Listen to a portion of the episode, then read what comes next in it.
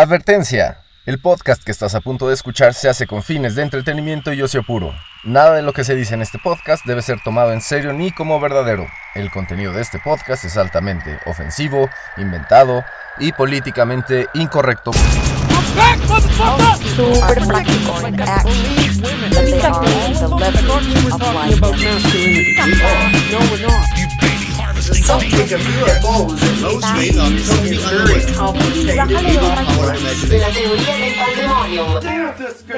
Esto es La Teoría del Pandemonium, el podcast para tiempos caóticos, cortesía de Illuminati Network. Mi nombre es Beto Cantú, soy guitarrista de Illuminati, la mejor banda de rock del planeta. Eh, como introducción, ¿no? hablar un poquito de, de la banda Illuminati. Bueno, antes, pausa para un traguito de café. Y pues apenas estuvimos eh, pues haciendo un pequeño, una pequeña capsulita en la ciudad de Cholula, Puebla, en la pirámide de Cholula, Puebla, la, la pirámide más, eh, con base más grande del planeta hasta el momento. Mira como puras cosas más chingonas del planeta. Eh, el podcast este, digo el podcast, el, la cápsula que hicimos la hicimos con unos compas. Se llaman Sounds Good, Feels Good. Y pues pronto, pronto la verán por ahí. Ayer eh, quisimos grabar una sesión de fotos, pero pues nos agarró la lluvia. Y pues más o menos es en lo que andamos. Vamos a estar, eh, pues no sé si, si, si, si, está en mí anunciarlo, pero vamos a estar eh, en un evento muy bueno, muy chingón, la verdad. Eh, esperen noticias en Illuminati, síganos. Eh, también Illuminati Party también se estrena el día de hoy lunes. Pásenle. A veces eh, de las cosillas que hablo en, en el ahí en Illuminati Party, pues aquí las escucho, aquí las, eh, las desarrollo un poco más, ¿no? Eh, pues entonces, el, el nombre de este podcast, eh, el, el título del podcast de hoy, para empezar ya, está- para empezar ya, episodio 28, sí, a dos más de llegar a, a 30, qué bonito. Pero bueno, ya estaré, ya, ya habrá un programa chingón, ¿no? Para terminar esta tercera temporada. Y a ver qué, qué, se, qué se me va ocurriendo para, para la siguiente. Eh, sin embargo, pues creo que ya la, la, la, pues, la estructura general del programa, creo que ya en tres, 30 episodios, creo que ya, eh, ya se, se siente bien, creo que no hay nada que moverle más que seguir sacando temas interesantes. Es lo que estoy tratando de hacer. A veces me da por hablar de un tema en específico. Eh, entonces hoy, hoy, hoy voy a tratar de variarle un poquillo con el título de este episodio que se llama Creativos o Fantoches. Tan, tan, tan, tan, tan. Creativos o fantoches. No sé ustedes, yo conozco un chingo de gente que se dice creativa y nada más. eh, y, y, y, y tú los ves y dices, no, pero es un fantoche, güey. No, no, no es creatividad. O sea, hacer esta pendejada no es creatividad. Bueno, pues hoy les voy a decir eh, a ciencia cierta qué es, eh, qué es creatividad, de dónde viene la creatividad, por qué, por qué hay gente, por qué hay más fantoches que creativos diciendo que son creativos. Y tal vez no es su culpa. Acuérdense que para saber cosas solo hay que leer, leer, leer, leer, no ver documentales, no escuchar podcast, leer. El proceso de, convertir esos símbolos en información eh, ayuda mucho, ayuda mucho. Eh, entonces voy a empezar con el archivo betoniano. Creo que ya había mencionado esto en algún podcast una vez en, en la universidad. Gané un concurso de, de literatura. Estudiaron la carrera de ingeniería en mecatrónica. Entonces, a mí me mamó porque me chingué a los de comunicación, ¿no? Que son los que se las dan aquí de no sé qué. la. Había un güey así que, que dice, ay, no, yo voy a meter un poema, no unos poemas. Mete tus poemas, güey. Yo quiero, yo quiero escribir ciencia ficción. ¿Por qué? Porque Rod Serling es la verga, señoras y señores. Es lo único que tengo que decir. Ese sobresaliente ocuparía tres programas. eh, No mames, podría ser un especial. Empezar, ya. Temporada 4 de la teoría del pandemonium. Eh, voy a empezar a hacer especiales de más de. De más de un episodio. O sea, archivos betonianos que duren tres para que tres, este, tres episodios o, hablar de un sobresaliente durante tres episodios. Por ejemplo, Steve Jobs, no yo podría hablar de su creatividad, de su de, de, lo culero que era con la gente y cómo eso es producto de ser una verga, otra verga. Este episodio se debería llamar Las Vergas. Pausa para trago de café.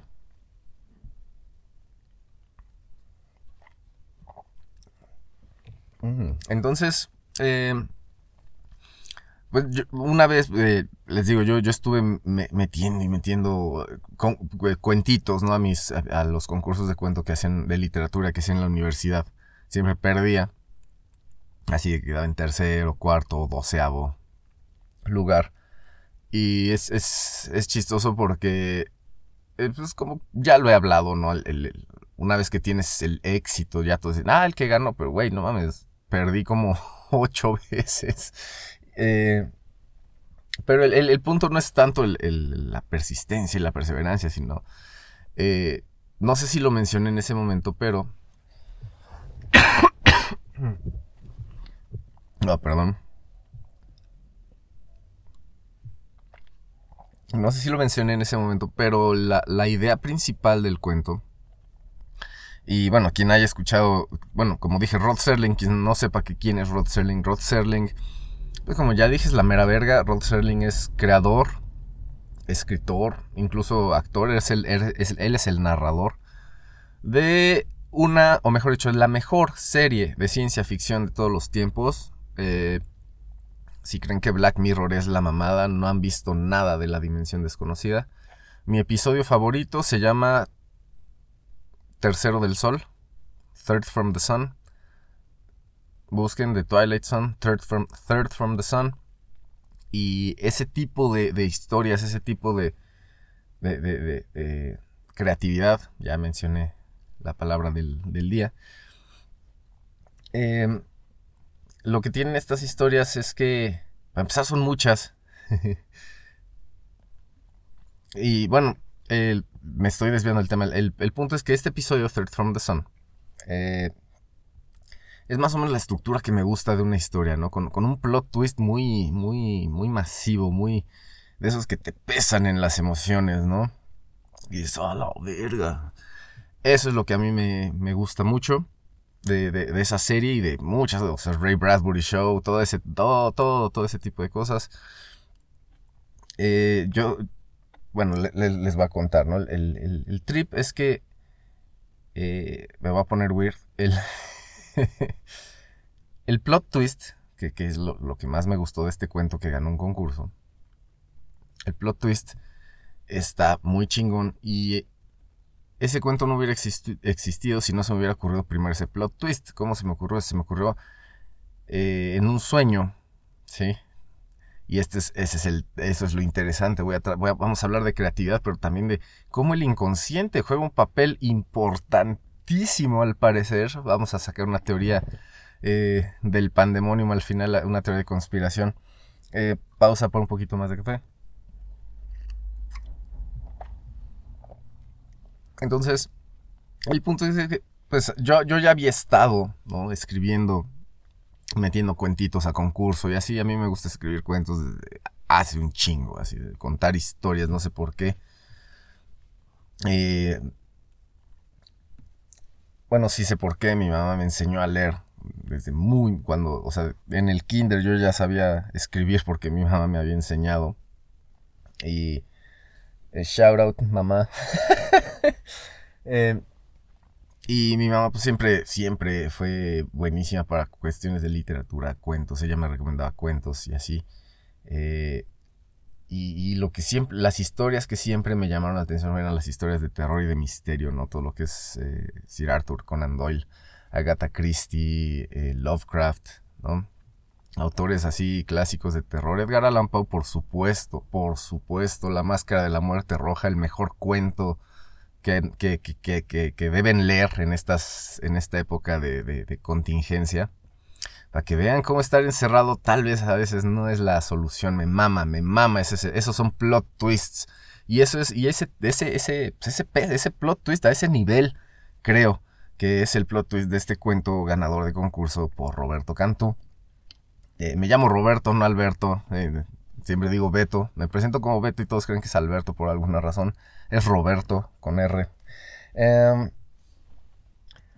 Entonces, eh, eh, yo estaba en la universidad, sí, cuando estaba en mi, en mi casa, en mi departamento. Bueno, era, mi casa, rentaba una casa. Y estaba dormido. Y recuerdo muy bien que no, o sea, no estaba tan dormido, no era el sueño profundo, es justamente, estoy seguro que era esa, esa eh, ¿cómo le dicen? Etapa de sueño, eh, este, ay, se me fue el nombre correcto, una disculpa, eh, ciclo, ciclo, ahí está. Pausa para café, me estoy quedando sin voz.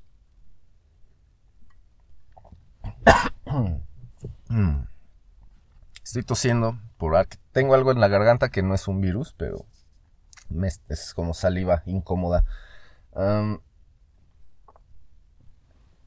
entonces estaba hablando de que el sueño este... Ah, sí, que estaba en este ciclo, bueno, en esta etapa del sueño que, es... ya, ya había dormido.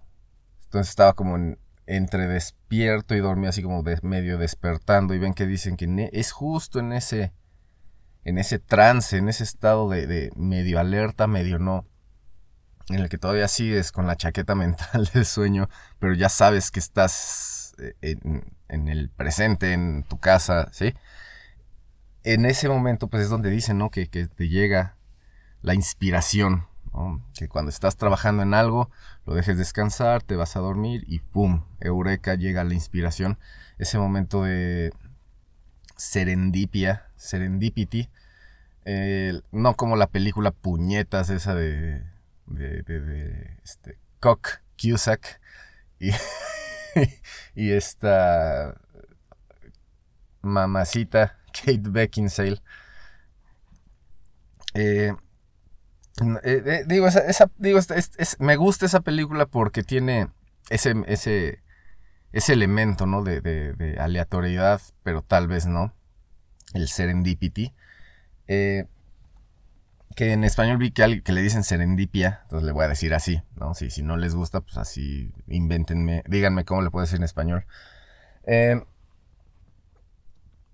entonces, también fue una mezcla de eso, ¿no? Yo estaba despertando y estaba repasando, o sea, así como ideas en ese entonces, yo en la, universidad fue cuando me eché todos los episodios de La Dimensión Desconocida, en blanco y negro. y dije, verga, Rod Serling es, la verga. O sea, ¿qué pedo? ¿Cómo puedes escribir tanto, tanto, tanto? Lo hubiera hecho el sobresaliente de hoy, pero no, porque la historia es este. Me gusta más la historia que elegí de este sobresaliente para, para expresar las ideas de este. los temas, ¿no? De este, de este podcast. Entonces yo, yo gané el cuento, gané el concurso de cuento con una idea que se me vino en, medio despertando, ¿no? Entonces me acuerdo perfectamente que repaso la, o sea, como que llega esa idea, como que estaba en ese, eh, volando, o sea, la mente estaba, mi mente estaba volando, estaba en todos lados, me estaba medio despertando, entonces pues empiezan las, las chaquetas mentales, ¿no? Empiezas, ay, te imaginas una cosa y te imaginas otra cosa, y en eso, plot twist, plot twist, plot twist, escucha este plot twist, plot twist, güey. O sea, así se sintió creo que esa idea, porque es era una idea muy poderosa. Es, un plot twist de un cuento bien cabrón que todavía no existía. Yo no había estado escribiendo nada. O sea, el, plot twist, o sea, de, este cuento, pues, o sea, lo primero que llegó a mí fue ese plot twist. Fue ese, a la verga, ¿sí? Y entonces dije, ah, pues puedo armar una historia a partir de esto y se puede construir así, se puede alargar, se arma el contexto, todo. Dices, verga, sí queda, cabrón queda. Es un cuento muy chingón por este plot twist nivel dimensión desconocida. Y me sentí muy orgulloso. Empezaba, eh, empecé a escribir el cuento así bien, cabrón. Le, detalle, así le daba, lo leía una y otra vez decía, no, tal vez cambie esta palabra, tal vez cambie, tal vez en vez de poner punto pongo una coma, explico otra cosa y pongo el punto. A ese nivel de obsesión. Eh, híjole, también podría haber hablado de Miguel Ángel y Jack el Destripador. Esa, esa, esos dos personajes que, ya, que ya he mencionado como ejemplos de obsesión masculina, y los propone una, una sobresaliente que voy a, mencionar en otro momento. La tengo, la tengo guardada, es mujer. Es impresionante como, o sea, le va a doler a muchas mujeres que una mujer tan inteligente diga las cosas que dice. Pero bueno, eh, sigo, sigo aquí regresando a la idea del plot twist de este cuento. Y bueno, total, pues lo, envié, ¿no? Le echaba muchas ganas. Yo le enviaba mi, mi, cuento a mi mamá, ¿no? Para que me dijeran, no, el, diálogo ponlo así en vez de comillas, usa guion. No sé, detallitos ya muy técnicos, ¿no? Que yo no, no soy no soy escritor o, hay que quitarnos también esas ideas porque vamos a hablar del sobresaliente que le pasó algo similar. Por eso, eh, por eso es importante, por eso lo elegí. Y un poquito más de café café, no estoy pronunciando la. y el punto, pues, es que la creatividad, al parecer, o esta chispa, llega de, estar eh, trabajando en algo, ser un experto por ahí, eh, no me acuerdo quién, quién dijo esto, eh, que, bueno, yo sé si también el autor, que el sobresaliente de hoy, dice que, ahí les voy una pista, dice que le tienes que dedicar 10 años a algo para poder tener maestría en ese algo. Eh, ya lo he mencionado que si, si, si, te dedicas 10 años a jalártela viendo porno en una pantalla digital, ¿sí? Eh, pues te vas a hacer en 10 años un experto en, en, chaquetas, ¿no? Y, y, así para lo que quieras. Entonces, eh, el punto de esto, de, este, de, este, de, esto de la maestría, ya, ya, ya ahorita ya sabe alguien quién es el sobresaliente que viene. Eh, esto al, tener maestría en algo, eh, tú puedes ser creativo. ¿Sí? Eh, y, se te facilita mucho, pero necesitas haberle dedicado mucho tiempo y esfuerzo, porque las ideas aleatorias, como vamos a ver en el ese viejo millennial, no son ideas creativas necesariamente. Faltan muchos elementos, ¿no? El, pensamiento divergente no es el único elemento de, la creatividad, ¿no? Pero bueno, me lo, me lo estoy guardando para el tema, para la sección a la que corresponde. Pero el punto es que eh,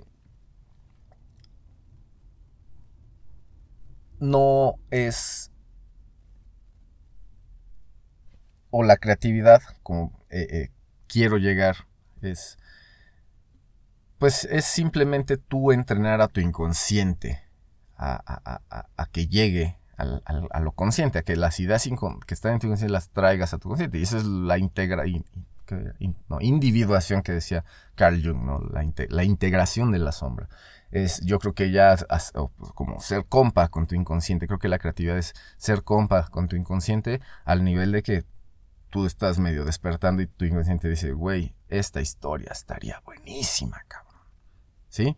Pero, pero ¿qué pasó ahí? Ya hubo, ¿no? Hubo, hubo toda una serie llamada dimensión desconocida integrada en inconsciente. Si toda esa información está ahí, es, eh, que, que, yo ahorita no pueda tener acceso y recitarte los diálogos de un episodio específico, no significa que no esté ahí. Pero hay técnicas y vamos a ver una buenísima derivada de, o, que se parece mucho a una de Napoleon Hill, creo, creo que ya también ya lo mencioné, ya mencioné esa técnica, vamos a pues voy a dar una como más fácil para desarrollar eh, ideas creativas. Y bueno, voy a pasar ahora sí al, sobresaliente del día de hoy. El sobresaliente del día de hoy es mi tocayo, se llama Robert Green y es una verga ese güey. Eh, busquen videos de Robert Green, voy a hablar un poquito de, de, su vida y de cómo se hizo famoso. Pausa para un poquito de café. Para quien no sepa, Robert Greene es autor de. Bueno, del libro. les voy a decir los tres libros que yo he leído, pero creo que pero tiene más. Eh, medio me sé el nombre de otro. el, primero me lo regaló mi abuelo. En un, no sé si en un cumpleaños o en Navidad. Es un libro que se llama Las 48 Leyes del Poder, de Robert Greene. Eh, no sé si. O ya no sé si fue mi papá el que me lo regaló. No, creo que fue mi, Estoy seguro que fue mi abuelo. Las 48 leyes del poder de Robert Greene. Qué buen libro. Es, como una compilación de frases célebres, digamos así. Qué chistoso. También el. Voy a hablar de frases célebres. Es como una compilación de frases célebres eh, de Maquiavelo y así. Estrategas eh, de guerra generales, ¿no? Es como una compilación de gente chingona, gente poderosa una compilación de frases de gente poderosa, ¿no? Entonces, eh, y, y pues con una explicación y reflexiones al respecto, ¿no? ese libro eh, fue, el, digamos, el primero, mi, mi, contacto con Robert Greene. Dije, esto está increíble, está muy conciso, muy chingón, es muy fácil de digerir y, de entender y de incluso empezar a aplicar en, la vida, ¿no? Y dije, no mames, pues, pero pues hay más libros, ¿no? En ese entonces había uno que se llamaba Maestría, Mastery, Robert Greene. Eh, eh, en, ese, en ese libro que mencioné al principio de este podcast, eh, digamos que una de las conclusiones más relevantes es que le tienes que dedicar 10.000 horas a una cosa para volverte experto en esa cosa y más o menos el, son 10 años lo que te toma practicar esas 10.000 horas, ¿no? O sea, integrar, o sea, integrado en tu vida, no le vas a dedicar las 24 horas del día a esa actividad, pero punto, si le dedicas 2, 3 horas, pues más o menos, ¿no? En 10 años ya te vuelves expertísimo, máster, un máster, un maestro. Si ya tienes la maestría, ya practicaste con muchas ideas. Por ejemplo, las maestrías, la maestría como la que yo estoy estudiando, te hacen leer un chingo, güey. Pero un chingo, un chingo. ¿Por qué? Porque necesitas volverte un maestro en esos temas. Eh, y está de huevos porque pues, eso también me da, me da temas para el podcast, ¿no? Pausa para más café.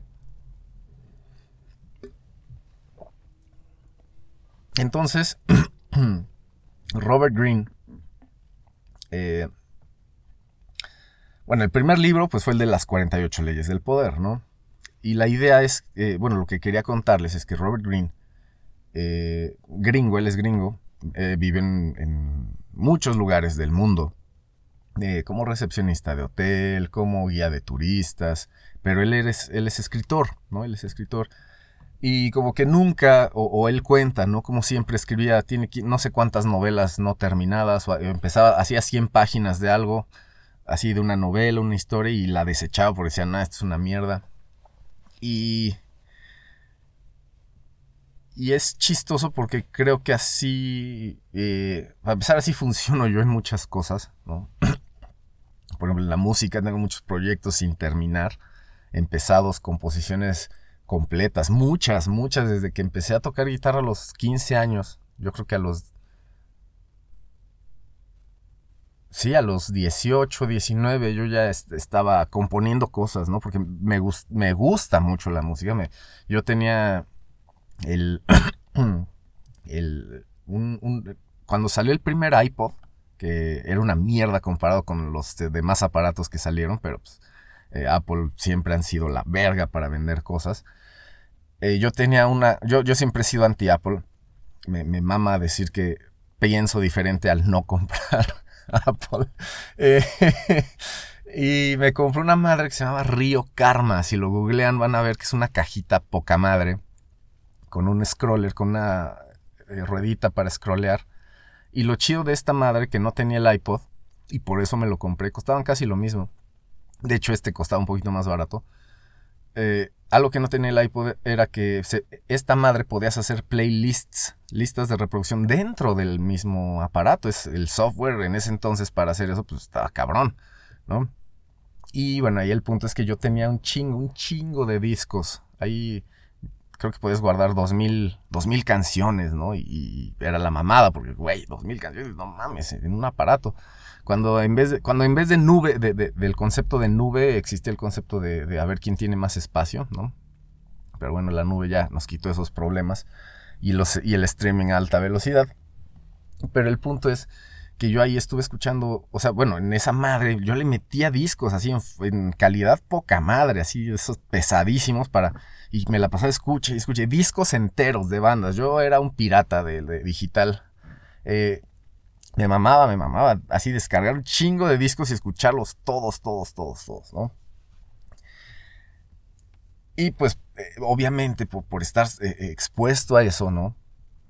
Y con mis clases de, guitarra que empecé a los 15 años, dije, no mames, quiero expresar algo, quiero, empezar a componer y compuse varias cosas que ahí están, ¿no? Y, muchas a medias, muchas así. ¿Por qué? Porque quiero hacer la analogía con Robert Greene, pausa para más café.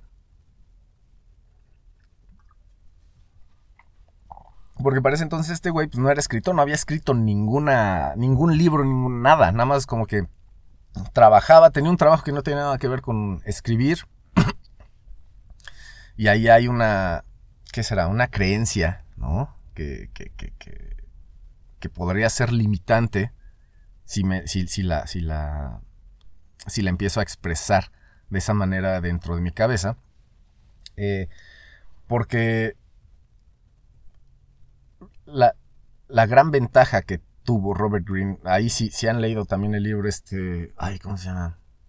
Malcolm Gladwell. De Malcolm Gladwell se llama Outliers, fuera de serie. No sé cómo lo tradujeron al, español. Eh, no, ya se me fue la idea. Estoy citando a lo güey. Y ya se me fue la idea. Pero bueno, el, punto es que eh, Robert Greene tuvo todos estos trabajos, todas estas chambitas, ¿no? Hasta los 36 años que, empezó a trabajar en, una librería eh, o en una, en una casa eh, que publica o algo así.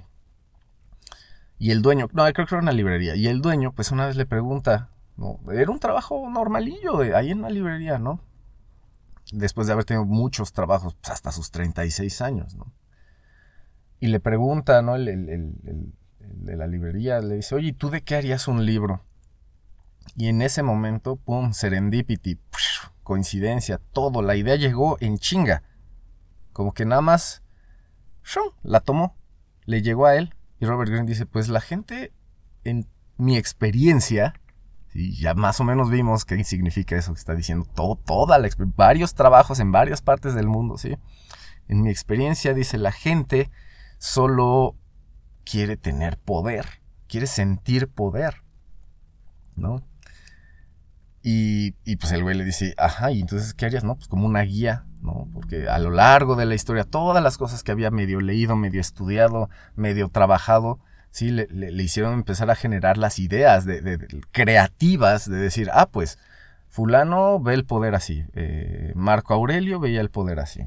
Y más o menos, de esa manera, Maquiavelo veía el poder así, fulano se crea este libro, Las 48 leyes del poder, bestseller, famosísimo, y a partir de ahí, pues este güey ya lanza a los demás.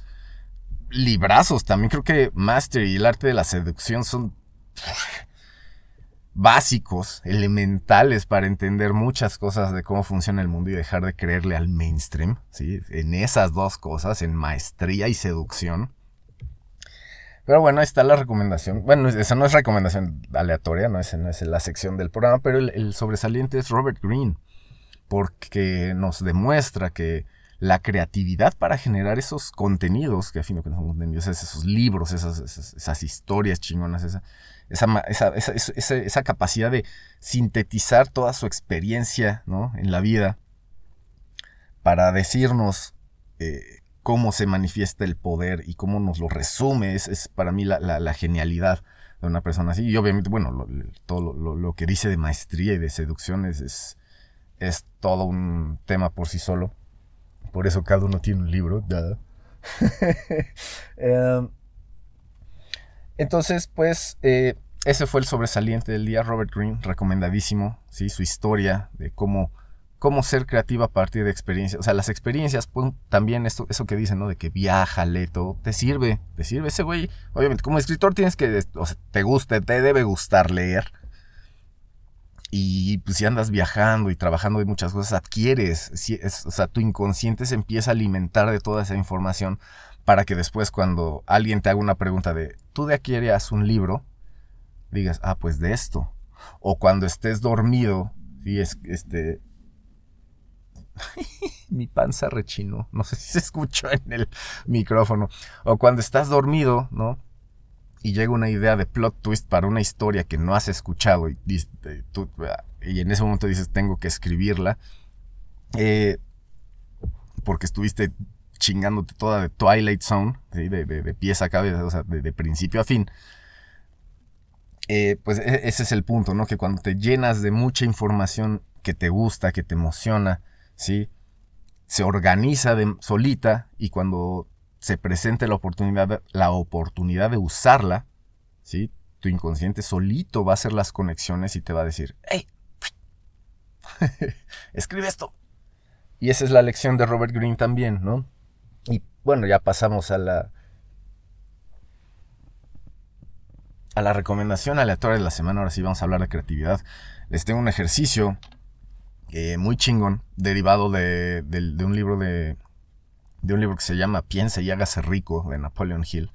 Ya, ya hablé de Napoleon Hill, él compiló, él entrevistó un chingo de, hombres, en ese entonces, porque eh, iba a decir y mujeres, pero en ese entonces eh, no había muchas mujeres en, puestos tan elevados. Igual y sí, también estoy mamando, pero estoy generalizando porque pues, así era, ¿no? Eh, entrevistó a puros CEOs, ejecutivos bien vergas, y llegó a varias conclusiones que expresa, y cada una de esas conclusiones está expresada en un capítulo, ¿no? De, este libro, Think and Grow Rich, Napoleon Hill. Y uno de los últimos episodios, que, ya empieza a meterse con cuestiones bien locas que tienen que ver con el inconsciente. Eh, pausa para trago de café.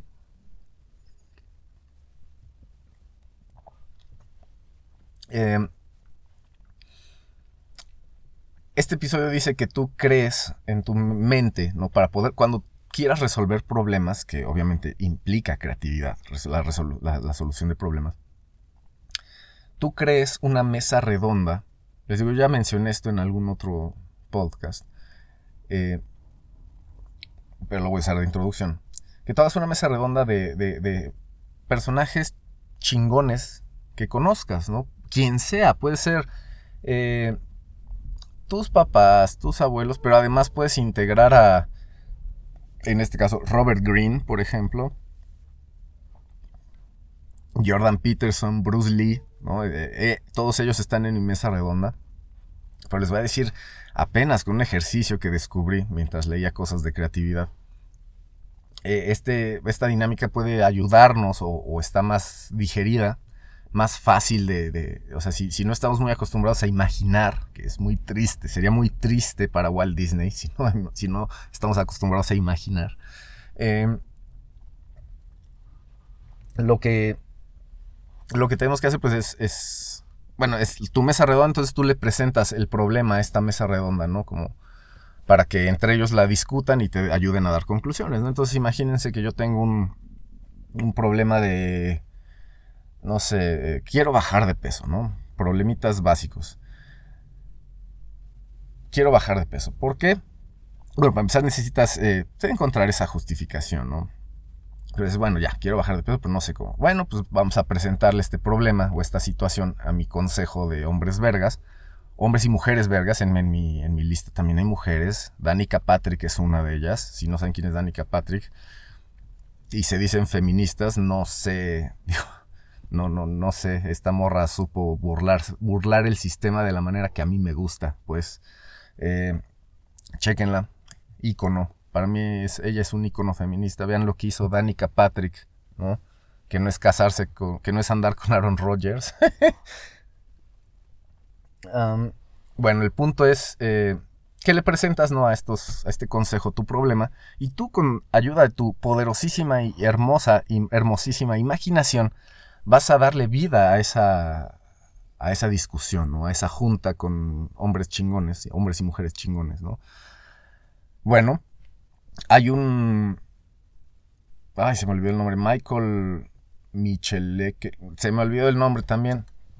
Pero hay un libro que se llama Thinker Toys, que es como una guía de cómo despertar ideas, cómo provocar ideas creativas. Y más o menos por ahí va la explicación de que la creatividad tal vez es provocar o va por ahí de provocar al inconsciente. Esa es para la última parte de mi teoría de conspiración. Pausa para más café. Entonces, esta, esta, este, esta dinámica que, ustedes pueden empezar a hacer para generar ideas de manera creativa y, y, y pongan a trabajar a su pensamiento divergente, su imaginación, su pensamiento lateral, eh, se sugiere, bueno, paso número uno, ¿no? debes tener un objetivo, ¿Tú, qué quieres lograr? Es eso, quieres ir del punto A al punto B. Entonces, ¿cuál es el punto B? Porque el punto A es donde estás ahorita, ¿no? Y, y quieres llegar al punto B. Entonces, ¿cuál es ese punto B? ¿Cómo lo defines? Quiero bajar de peso, quiero escribir una novela, quiero lo que quieras, ¿no? Quiero levantarme a las 5 de la mañana todos los días, ¿no? Eh, quien no sepa ver el beneficio de levantarse temprano todavía no está listo para el éxito. Esa clave quien sepa, quien sepa la respuesta y no lo ponga en práctica, solo necesita encontrar razones para empezarlo a hacer. O sea, quien, quien se lo sabe de memoria, que es como son esos güeyes que leen un libro y dicen, ah, pues voy a escupir todo lo que dice el libro, pero no lo voy a aplicar en mi vida. Sí, ridículo, ¿no? entonces, paso uno, Hay un problema o hay, hay, una disrupción, hay algo raro, hay, una, un quiebre ¿no? en el flujo natural de las cosas y tú dices, ah, entonces tengo que llegar a este punto, quiero lograr algo. Ese es paso uno. Paso dos, haz una lista de 30 o más personajes que tú consideres chingones. y me gusta esa palabra, chingones. No inteligentes, no creativos, chingones. O sea, gente chingona. 30 personas chingonas. Personajes, sobre todo famosos. Si son famosos, va a ser más fácil. Por eso les digo que es una, forma más como paso, a pasito de hacer tu mesa redonda que dice Napoleon Hill. Y este, este, en este ejemplo del libro Thinker Toys, o de esta guía, que es más una guía, pues dice, tú, bus, tú, tú, tú tu lista de 30, ¿no? Y ya, yo ya, yo ya pues, hice mi lista. Está interesante la dinámica. Ya que tienes tu lista de 30 personajes, que yo creo que es la, etapa más difícil este, de este, proceso, ¿no? Tenerla, decir, a ver, ¿quién? 30, porque se te van a ocurrir 6 y ya no vas a poder, pero eventualmente entras en, el flujo de este desmadre y, si se te ocurren 30 y hasta vas a querer poner más.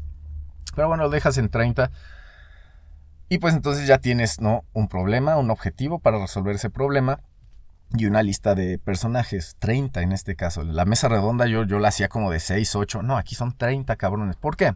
Porque no los vas a poner a discutir a ellos, tú nada más vas a elegir a 3, bueno, o a uno. ¿sí? Eliges primero a uno y, por ejemplo, dices Arnold Schwarzenegger. Mi problema es que quiero bajar de peso eh, porque pues, ya me pasé de verga, estoy gordo, estoy obeso, ¿sí? Obesidad, tengo obesidad, padezco de obesidad porque no cuide mi cuerpo. Eh, a, ese, nivel de profundidad uno tiene que generar la idea para que tenga valor. y pues eh, de, toda esta mesa redonda o de todo este consejo de, hombres y mujeres chingones, elijo Arnold Schwarzenegger, ¿no? Por decir algo. Entonces tú vas a ir a Google y vas a poner frases y citas de Arnold Schwarzenegger. Y te van a salir un chingo de sitios, compilan citas y frases célebres de famosos. Y entonces ahí vas a leer, ponte a leer alguna las, frases de Arnold, ¿no? O de quien tú hayas elegido. Y en, eso vas a llegar a una, ¿no?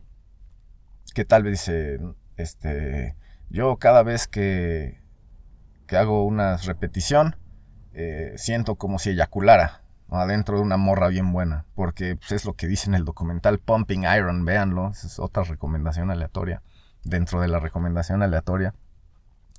Em, entonces, tú ves esa frase de Arnold y dices, ah, cabrón, eso, y, y, empiezas a apuntar ideas, las ideas que te surjan, ¿sí?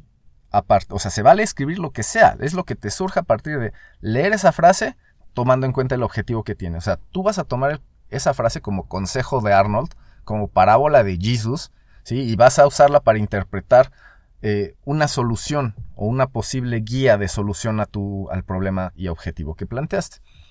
Entonces, Arnold, tú ves que Arnold dice eso en su frase y tú dices, ah, ok, entonces tal vez pueda ser más emocionante mis, mis ejercicios si me enfoco en, en echarle todas las ganas a las series y como dice ese, güey, ¿no? Usar eh, imaginería, imagery, imágenes, imágenes mentales. Hacer, poner a trabajar el teatro mental para sentir que estás viniéndote adentro de una morra bien chida mientras, mientras bombeas hierro, mientras mamas hierro, ¿no?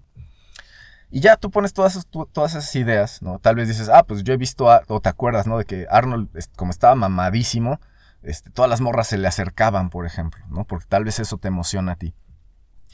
Y ya, todas las ideas las apuntas y lees todas tus reflexiones ahí espontáneas, ¿no? Porque es espontáneo esta generación de ideas.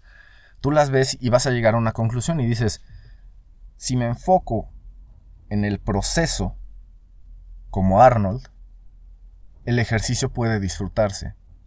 Esa es la conclusión. Entonces, tú ya encontraste una razón bien chingona, inspirada en alguien bien chingón, para empezar a resolver tu problema. Pero ahí no acaba, o sea, porque esa fue nada más una frase de un personaje. Puedes volver a hacer todo el proceso con otra frase de Arnold Schwarzenegger, o puedes ir a agarrar a otra persona de tu, a otro eh, personaje famoso de tu lista y hacer el mismo proceso con una frase. Ah, la idea aquí es que todo, todo esto te va a ir dando, ¿no? Como una, ideas nuevas, para empezar, son, ideas nuevas, es una manera de generar ideas nuevas. ¿Eso qué quiere decir? Que, eh, para empezar, son ideas nuevas, eh, prácticas, útiles, aplicables y que te van a beneficiar. Eso quiere decir que estás generando ideas creativas.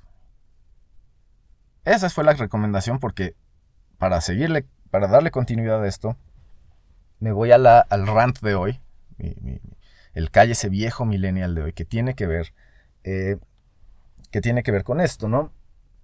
Porque la creatividad, voy a, eh, a, hablar de César de Bono, estoy escupiendo nombres al idiota en este, en este podcast, es César de Bono, no, no es César Bono, es Edward de Bono, Eddie, Eddie de Bono, Edward de Bono, eh, señor bien vergas, experto en creatividad, creador del concepto pensamiento lateral, que dice que se ajusta más a lo que queremos decir que es creatividad, porque eh, él, habla de que hay muchos, eh, mucha gente que se cree creativo y no es creativo, y yo, y yo dije, ah, al fin alguien va a hablar de los fantoches, carajo.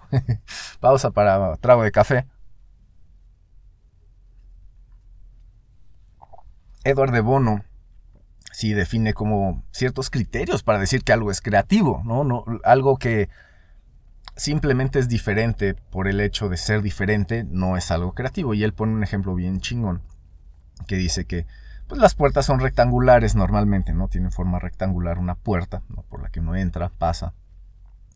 Y él dice que alguien puede creer o decir, ah, yo soy creativo porque esta es una puerta triangular. Pero si esa puerta triangular no tiene un propósito definido y no agrega un valor, no es una idea creativa, solo es una idea diferente. O si es una idea loca, es una idea loca, no es una idea creativa. ¿Por qué? Porque el pensamiento, como te estaba diciendo hace rato, ¿no? La creatividad no es nada más escupir ideas eh, por asociación libre, casi casi, ¿no? O hacer lluvias de ideas bien chingonas, porque pues eso no es creativo, ¿no? no ¿Por qué? Porque no agrega valor a nadie, a nada. Y, y no me acuerdo quién lo dijo, pero hay una... Dice, el criterio más chingón, me gusta esa palabra, el criterio más chingón para evaluar la creatividad es el resultado final. Sí, o sea, si tú dices que algo es creativo, preséntalo y la gente va a decir, ah, ok, es creativo. ¿Por qué? Porque se va a ver original, se va a entender el propósito porque si no, pues nada más estás repitiendo, ¿no? Haciendo copy-paste de, cosas que ya existen. Creyendo que es creativo, cuando lo único que estás haciendo es hacer algo diferente. ¿Sí?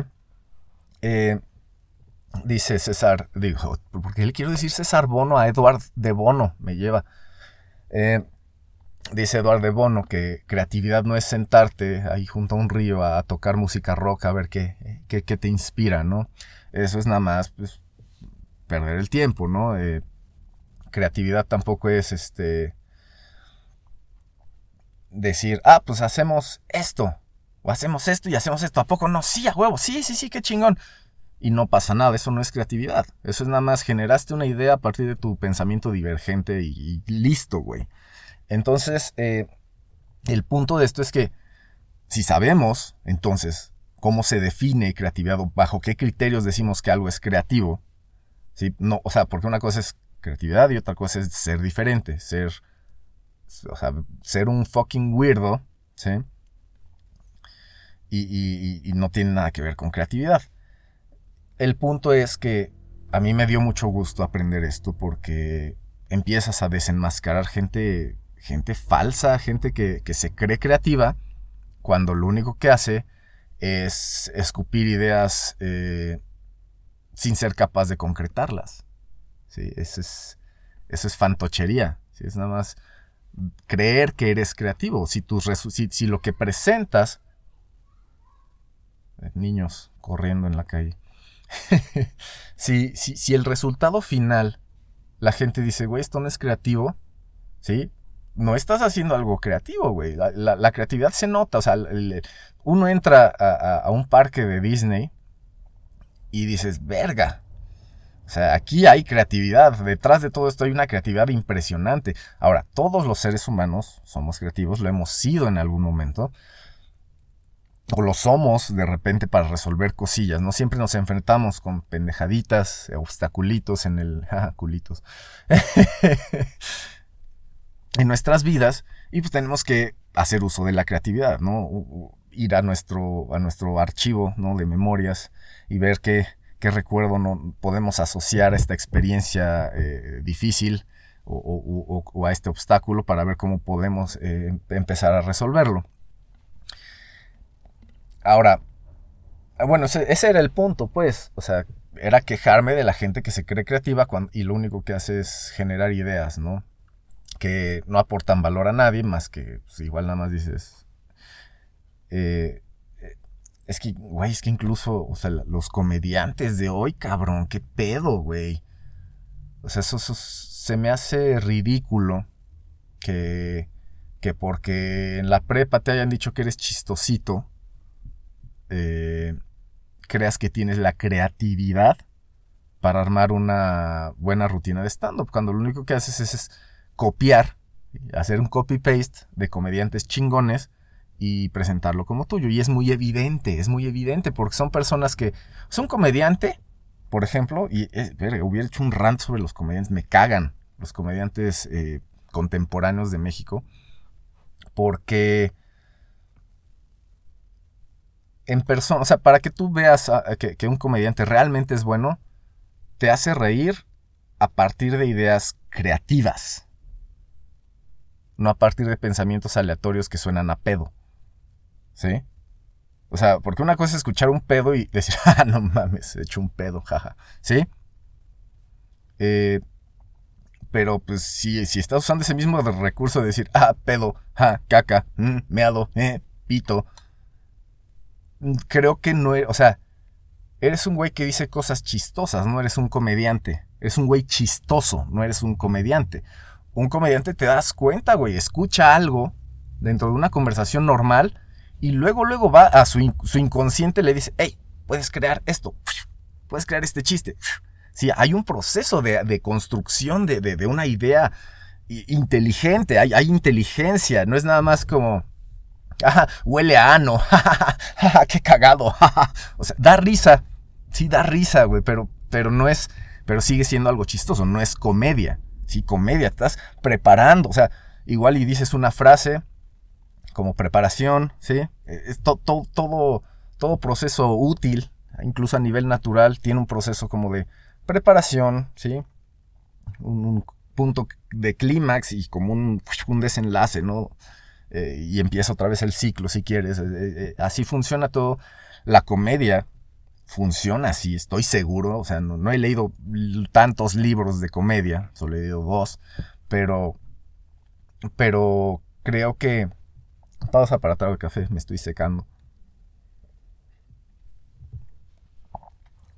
Ya hasta se me fue la idea, pero creo que, que la comedia sí necesita... Necesitas hacer más que, decir cosas chistosas mientras haces cara de que estás diciendo cosas chistosas. Eh, creo que se nota el, el detrás de esa comedia falsa, detrás de, esos chistes, o sea que puedes sentir cómo la persona dijo, güey, lo voy a forzar y, la gente me lo va a creer a huevo. Ese wishful thinking falso. te puedes dar cuenta cuando un, güey hace un chiste que, que, nada más le, se reirían sus tres amiguitos de la secundaria, ¿no? Eh, y es eso también, ¿no? Secundaria, me, me, gusta eso de decir secundaria porque pareciera que el humor actual de un comediante no pasa el nivel secundaria. ¿Y por qué? Porque seguramente no leen. ¿Sí? Como dicen esos anuncios de, de, esa librería, si lees, se nota. Claro que se nota, güey, ¿no? Y se nota yo, yo, lo, yo digo en la ortografía, ¿no? Porque yo soy muy de visual, así de, leer, de interpretar el texto, pero también se nota en la forma de, de expresión de muchos de estos comediantes. O escuchas un, un stand-up buenísimo de, de, de o sea, con, con, buena estructura, ¿no? De chistes y así. De una morra y dices, ah, esta morra está chidísima, o sea, qué, qué, qué cagada es, y la escuchas hablando en persona y dices, no es cierto, ella no es comediante, ella es un castre y le pagó a alguien para que le hiciera este stand-up. Y es lamentable, ¿no? Entonces, por eso el, el, calle ese viejo millennial de hoy tiene que ver con, con eso, con, con, la fantochería, de, o sea, con gente que dice que es creativa y nada más están eh, usando el camino de la sabandija, ¿no? Del fantoche. Porque, acuérdense, como ya dije, la creatividad requiere maestría, güey. Mientras más maestría tengas en un tema, más creativo puedes ser en, temas relacionados. Porque si no tienes información, lo que vas a hacer va a ser copy-paste, que es la cultura de hoy. ¿Sí? Es, ah, copy-paste, copy-paste, copy-paste. Ahí está. No, no es copy-paste, cabrón. Es, tú ves lo que hay, ¿sí? Tú ves lo que, lo que hay en, esta fuente de información, tú ves lo que hay en esta otra fuente de información, tú ves lo que hay en fuente C de información, fuente A, fuente B y fuente C de información, no vas a cortarles cachos y los vas a pegar y vas a decir, esto es mío. No, güey. Los vas a apreciar y en tu mente, güey, vas a hacer ese trabajo de, de, de, de ver cómo los tres tienen algo en común que te, o sea, que te beneficia a ti. Es, es, más o menos el proceso de los... Ah, el proceso, la dinámica esta se llama Hall of Famers. Eh, galería de famosos, el, ejercicio este de los, de creativos. Eh, y bueno, el punto es que el punto de, esta, de esto, de, este calle, ese viejo millennial, es cómo nosotros podemos también dejar de ser fantoches, güey. O sea, si, si, si, si estoy... Debes estar seguro. Cuando estás haciendo algo creativo, debes estar seguro de, ti mismo cuando lo haces. Si, si, si estás dudando, si en el momento en el que dudas, no estás, o sea, eso quiere decir que no estás en flujo. Diría Michael Csikszentmihalyi, ¿no? Si, si, si al momento de, tú decir que estás haciendo un proceso creativo, te trabas, ¿sí? O, te, dices, ah, ¿y ahora qué? ¿Y ahora qué? ¿Y ahora qué? ¿Y ahora qué? Necesito más estimulación, necesito más estimulación. No estás siendo creativo, güey. La creatividad viene de, de, adentro, güey, ¿sí? Tú ya hiciste un proceso interno que, que, te hace, que hace que tu inconsciente te diga, hey, escupe esto, ¿sí? Si estás tratando de, copiarle a alguien más, no estás, no estás escuchando esa voz interna, no estás escuchando tu inconsciente, no estás escuchando tu espíritu, no estás escuchando a, al Señor en la nube, al, Señor barbudo en la nube. E, esa es la idea de la creatividad. Crea, estás creando, vas a crear. No vas a hacer, no es, no es copy-pastidad, ¿Sí? No es copy-pastidad y, le echo un pedo para que ya huela que es mío, ¿no? No, no, no, porque eso se nota. ¿Y cómo se nota? Al momento en el que pones algo realmente creativo con, algo que es copy-pastidad, ¿no? Así de sencillo, acuérdense. El trabajo se nota. En este mundo, algo que me gusta mucho de este mundo, de esta realidad, es, que en este mundo caótico, uno puede empezar a tener orden trabajando, con un trabajo consciente. O sea, si nadie te está diciendo ponte a trabajar y tú decides no trabajar y, esperarte a ser creativo cuando alguien te diga sé creativo y decir, ah, ahorita se me ocurre una idea pendeja. ¿Sí? Ahorita nada más uso mi pensamiento divergente para escupir una idea y ya es trabajo de alguien más concretarla. Eso no es ser creativo, eso es ser... Eso es ser un mamador. Pausa para más café.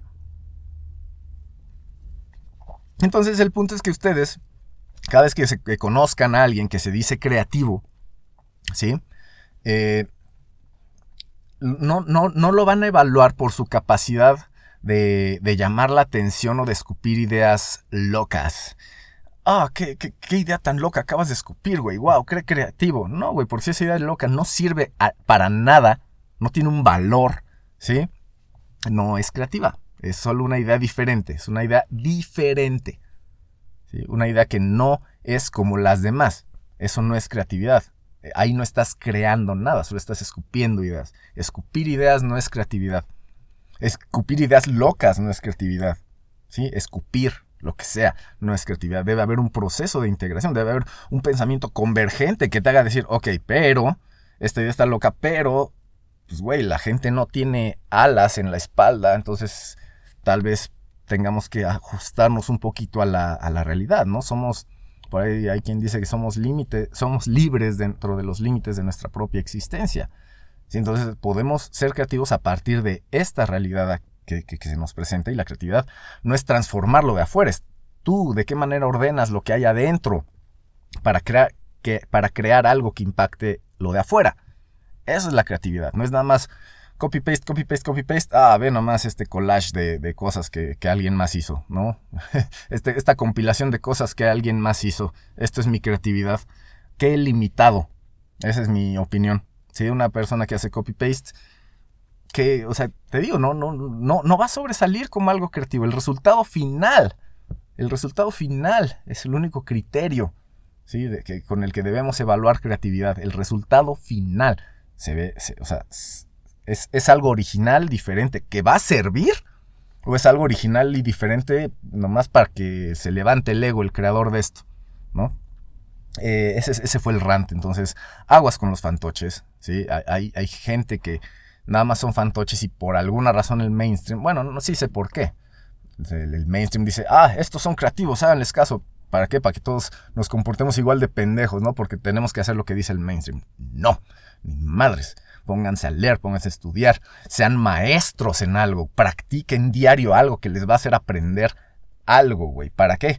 Para que de aquí a 10 años alguien les diga, oye, se te ocurre algo así y con toda esa experiencia tú puedas dar una solución creativa, ¿sí? Con respaldo, inteligente, chingona, bien pensada y aplicable, ¿sí?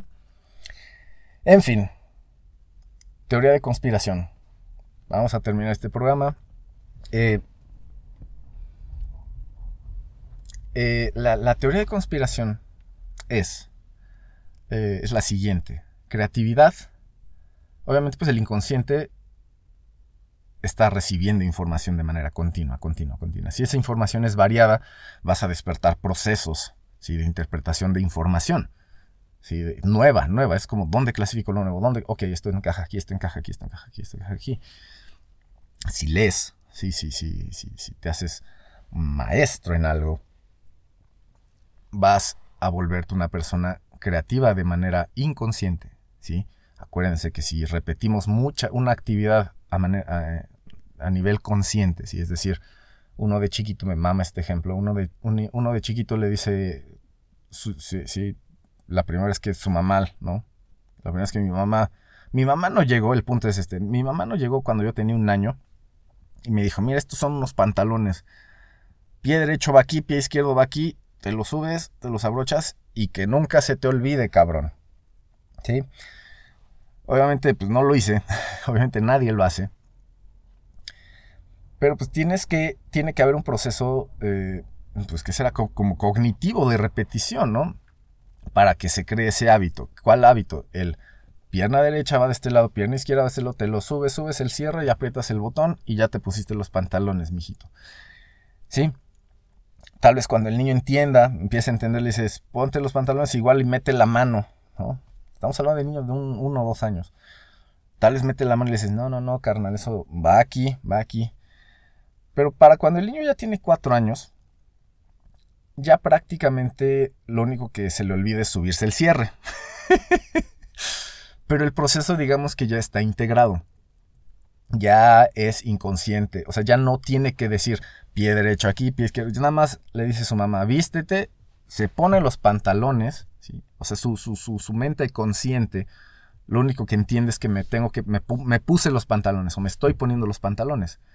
A nivel inconsciente ya pasó todo el proceso de pierna derecha, pierna izquierda, subo el botón y el cierre, ¿no?